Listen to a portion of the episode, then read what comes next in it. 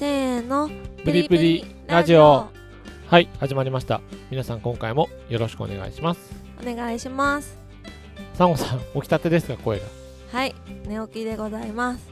はい。ちょっと声がだいぶ出てないガサガサで なんかちょっとえ発声練習した方がいいんじゃない？ちょっと。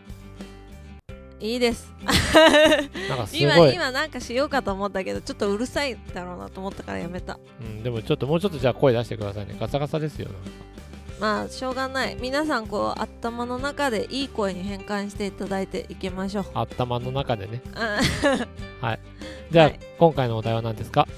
今日のお題はえっ、と子供の「なんで勉強しないといけないの?」になんて回答しますかっていう、ほまあ、ちょっとこういうニュースがあって、ううん。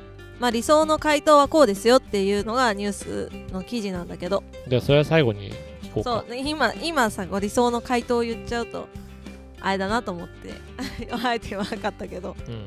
そうそう、えじゃあそれは何、うん。私だってもう私う私も多分理想の回答になっちゃうよ多分。私大ん、体正解しちゃうタイプだしプ そういうわけわかんないこといいから普通に言ってみてください。えなんだごめんお題なんだっけ？ふざけんなよ。聞けよちゃんとなんだっけ？えなんかそのガサガサ勉強しないといけないの？なんで寝起きの声じゃいけないの？うるさいの本当に。なんで勉強しないといけないっていうのはまああそれに対しての回答を言えばいいんだよね。それ子供から出た回答ってことでいいんだよね。違う違う違う。え誰？大人？なんでそうなんで勉強しないといけないのって子供に質問されたら大人が何と回答するのが理想かっていう話。これじゃあ大人でしょ？だから大人が子供に対して回答するってことでいいんでしょそう子供が回答するんじゃないよ子供にって言ってそう子供に回答してください起きてる起きてます。だから子供に回答するときにどういうふうにするのが理想かってことでしょ？そうです。まあ簡単に言うとまず勉強をしといた方がしないよりはいいよっていうことだよね。じゃあなんでっていうと知識は何でもそうなんだけど知ってるか知らないか。で知らないよりは知ってた方がいいでしょっていうのがまず一つじゃない？だって知らないと知らないだけなんか対応ができないからね何でもだ例えば言葉も知らないとかうん。計算できないとかうん。例えば知識として例えば歴史的なものとか地理的なものとかもうそういうのって知らなくても生きていけると一見思うんだけど何かの時にその話になった時に友達と話題をする時とかうん。それが自分だけがわからないっていうこともあり得るから知ってて損をするっていうことはないよね。うん。情報知っててってことね。うん、うん。というわけで生きる上でよく知らなくても生きていけるって言ってる人いるんだけどうん全く知らないで生きてはいけるかもしれないけど楽しい生活にはならない可能性が高いっていうのが私が親だったらの回答かな。うーんなるほどね、うんまあ、し知ってる方が知ってることが多い方が楽しく暮らせるんじゃないかってこと？でいい、うん、そうだね。うんざっくり言うとね。わかりやすく言うと。でちなみにサンゴさんはそれ読む前は何だと思った？のあ、ていうかもういい、サンゴさんでも読んじゃってるからあれなのか？もうそっちに寄せちゃうもんね。えそんなことはないけど 多分回答寄せるだろうからいいや。サンゴさんがいいや。じゃあちょっと一回理理想のじゃあ答えをちょっと言ってみてください。理想の回答は2つあるんですよ理想なのに2つあんの？そうっていうかお母さんん矛盾してるよ理想って1個じゃないの？なんでお母さん体なの私が？えだから今子供が言うんだったんでしょじゃあじゃあおばちゃん。ちょっとうるさいな。えどういうこと？うるさい。ちょっと。でもちょっとコナン君の気持ちでふざけんなよ。あのい理想の回答が2つっていうのはそのそもそもなんていうの？回答の方向性が2つ言って正解らしい。うん。1個じゃダメ。まあとりあえず聞いて聞いてみようじゃないか。聞いてみようじゃないか。であの一般的な回答が大きく2つありますねと。でまず1個目。現実主義的な回答。しゅんさんのはこれに当たるよね。物事知らないと楽しく暮らせないよねみたいな。うんまあ現実でもあるしでもさ幸せになれるかどうかは現実かどうか直接関係さっき言ったようにさうん。知らなくても生きていけるから。うんまあね。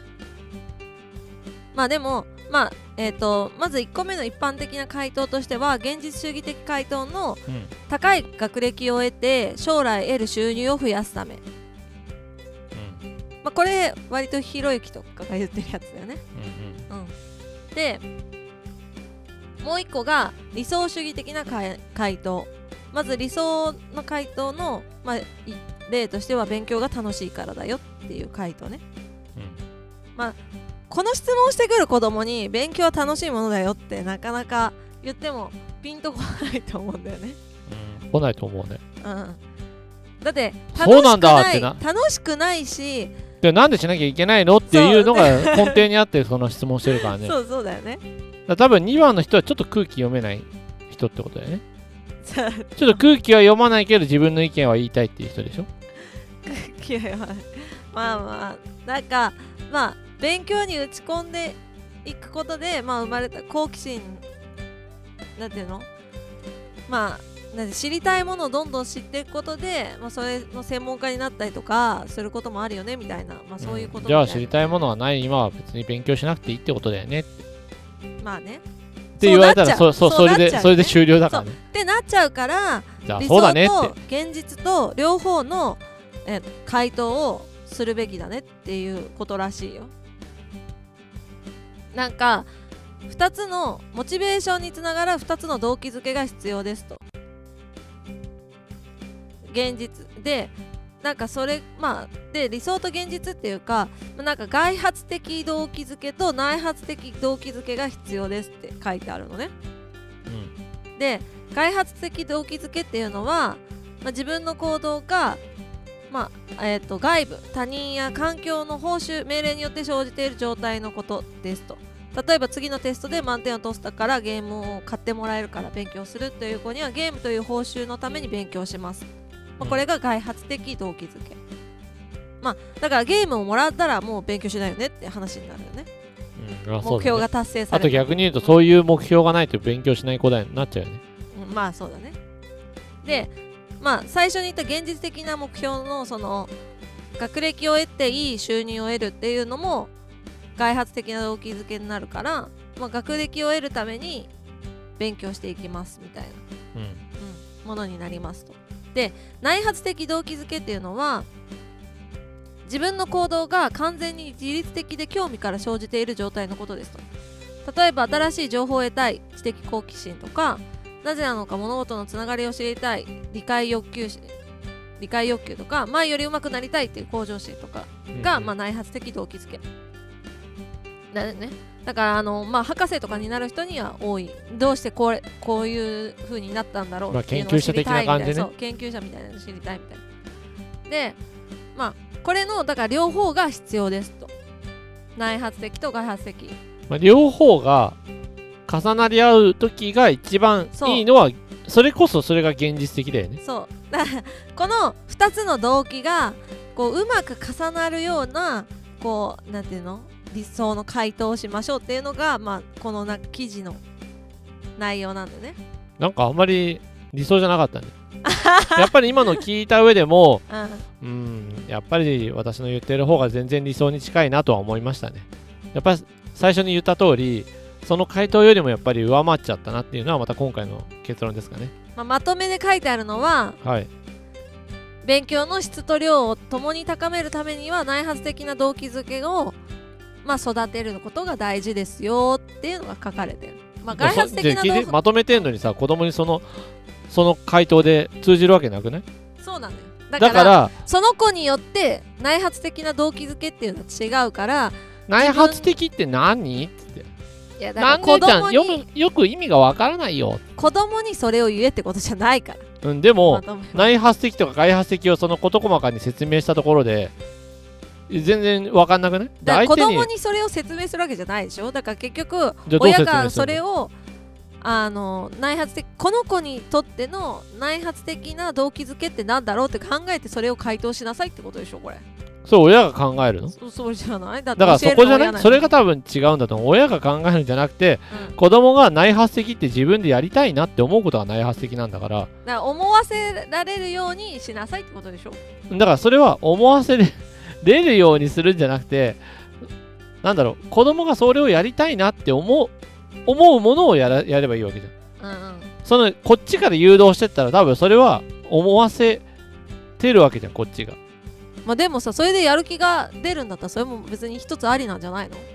うん出るんだったらね。うん。でもそれが自分でやりたいって本当に思ったんじゃないやつだったらきっと多分あやらされてるなどっかでやらされてるなって思うしだからそれこそいいんだよ。本人がやりたいこれやりやってみたいとかっていうの出るのを待つのでいいと思うよ別に。それ出なかったらどうすんの？どう？いいじゃん。出なかったら出ないのでそれがいいんじゃん。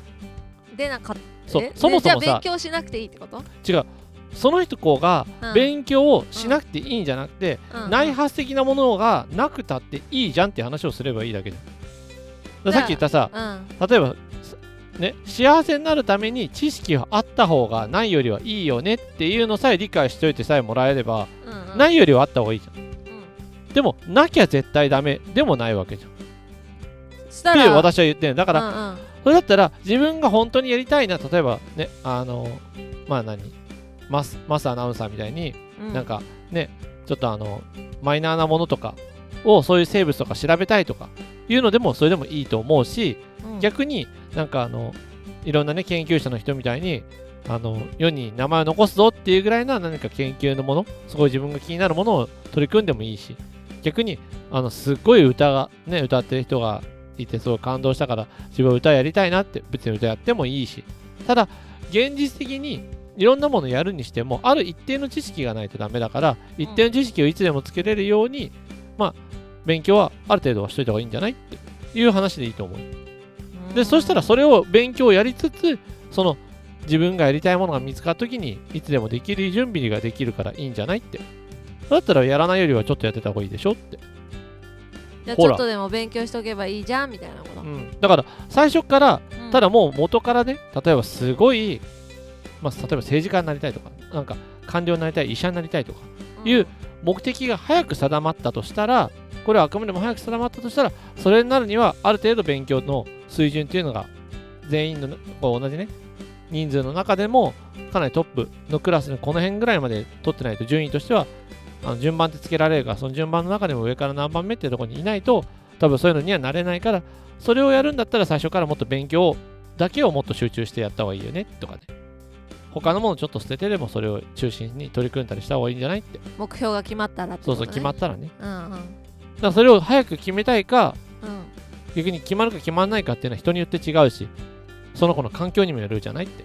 まあね例えばお医者さんのお家に生まれたらお父さんとかお母さんがお医者さんだから、あ、医者ってこういうことやるんだ、あ、医者ってお金持ちになるんだ、あ、じゃあ自分も医者の家系だからやった方がいいかなって思って、そういうき気持ちになって医者になる人がいたりするわけでしょって。でもあなたの家は別に医者でもないから、医者になりたいってなったら別にお家がね、医者とかじゃないから、どういうのが医者なんだろうって、まあそういう興味を探るところからスタートじゃないって。そうするとスタートがちょっと違うでしょって。だからそこは自分がなりたいなとかやってみたいな、これ興味あるなっていうのがまずできてからそれをスタートすればいいと思うし、それは他の人、その人よりはスタートが遅れるかもしれないけど、それだっていいじゃないと。ただその分、遅れても大丈夫なようにある程度の知識はちょっとつけといた方がいいよね。だから勉強した方がいいんじゃない？ほら、なるほどやっぱり天才ですね。ちょっとよ私はちょっとよくわかんないなと思っちゃうけどまあ、多分、サンゴさんはわからないけど、うん子供はわかると思います。はい。というわけで、今日はこんな感じです。らしいです、まあ、皆さんはどういう回答をしますかって私はちょっと思ったのからちょっと聞いてみたかっただけなんだけどまあ参考記事も一応貼っとくので興味のある方は読んでみてください。だけど今日の話はここまで。皆さんからのいいねコメントレターなどお待ちしてます。またねバイバイ。